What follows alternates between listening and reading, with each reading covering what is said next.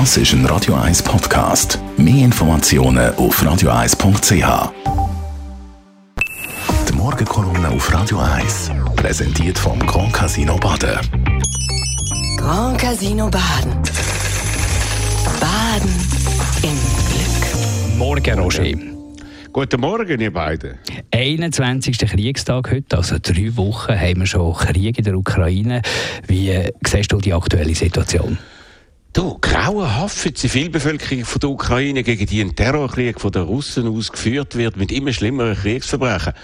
Aber möglicherweise ist das gar noch nicht das Schlimmste. Die amerikanischen Geheimdienste versuchen, den Wladimir Putin und sein künftiges Handeln einzuschätzen und da herrscht offenbar viel Unsicherheit. Man sieht einen Putin, der unglaublich entschlossen auf seinem eingeschlagenen Weg ist. Darum wollte Joe Biden keine No-Fly-Zone, kein MiG-29 für die Ukrainer, um die Zelensky seit Wochen mit immer mehr Eindringlichkeit bettelt. Die USA haben befürchtet, dass der Putin das zum Anlass von diesen verheerenden Aktionen nehmen könnte, die er ja bereits angedroht hat. Seine Atomwaffen sind ja schon in Alarmbereitschaft. Der Biden will einen direkten militärischen Konflikt mit Russland mit allen Mitteln verhindern. Das würde den dritten Weltkrieg bedeuten, sagt er ausdrücklich und eindrücklich. Man kann das doppelt interpretieren. Das ist nicht nur defensiv gemeint, sondern auch eine Botschaft an Putin. Amerika würde konsequent reagieren, wenn Putin zum Beispiel eine taktische Atombombe einsetzen würde, dann müsste auch er mit allem rechnen. Man hofft, dass der Putin kein Selbstmörder ist, aber so sicher ist man sich überhaupt nicht. Was aber, wenn der Putin chemische Waffen einsetzt? Sie gehören ja so zu seinem Playbook. Er hat die toleriert und entdeckt in Syrien, wo sie den Assad gegen die eigene Bevölkerung abgeworfen hat. Und selber hat er seine politischen Gegner vergiftet, den Skripal in England, den Nawalny in Russland und andere dazu.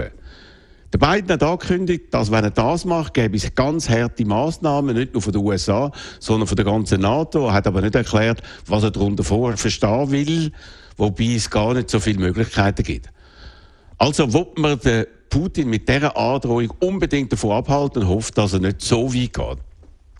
Das heißt aber, wir sind in einer extrem labilen Situation im Moment, wie wir sie seit der Zeit, äh, seit dem Zweiten Weltkrieg noch nie erlebt haben. Vieles hängt von der Persönlichkeit von einem Mann ab, dem Wladimir Putin, der für eine Mission ist, wo alles machen wird, um nicht als Verlierer aus dieser Sache rauszukommen und dem seine Kriegskarte in der Ukraine von Tag zu Tag weniger gut aussehen. Und auf der anderen Seite ist es Volk, das bereit ist, bis zum Letzten, bis zum Letzten für seine Unabhängigkeit und für die Demokratie zu kämpfen. Ein Endgame, wo der Schaden nicht noch weiter ins Unermessliche steigen lässt, ist zurzeit also gar nicht erkennbar. Und der Preis zahlt das tapferes, grossartiges, bewundernswerte ukrainische Volk. Und wir sehen als Zuschauer von dem grauen Tag für Tag alles immer drastischer Bilder äh, auf allen Kanälen aus Mariupol, aus Mikolajew, aus Kiew, aus Kharkiv, aus der ganzen Ukraine. Und das ist alles gar nicht aus. Ja. Was sagen die Experten? Auch die sind extrem gefordert. Viele, nein, die meisten von ihnen haben sich während Jahren Putin enttäuscht, haben erwartet, dass man durch Globalisierung zu einer Stabilisierung kommt. Und jetzt erkennt man, dass der Putin die vielen, vielen Milliarden, die er durch den Verkauf von Öl und Gas nach Europa verkauft hat, vor allem für seine Kriegsmaschine gebraucht hat, um seine mystischen Ziele vom grossen Russenreich zu erreichen. Also das genaue Gegenteil von dem, was wir alle erhofft und erwartet haben. Über all das müssen wir reden. Auch am heutigen Mittwoch im Tagradio mit Experten und Hörerinnen und Hörern zu allen aktuellen Themen über die Situation in der Ukraine, aber auch in der Schweiz. Das ab der 10 auf 0842 01 01 01 kann man sich beteiligen. Ich bin sehr gespannt, was wir heute alles erfahren werden. Und die Morgenkolumne von Roger Schawinski kann man nachlesen auf radio1.ch. Die Morgenkolumne auf Radio 1.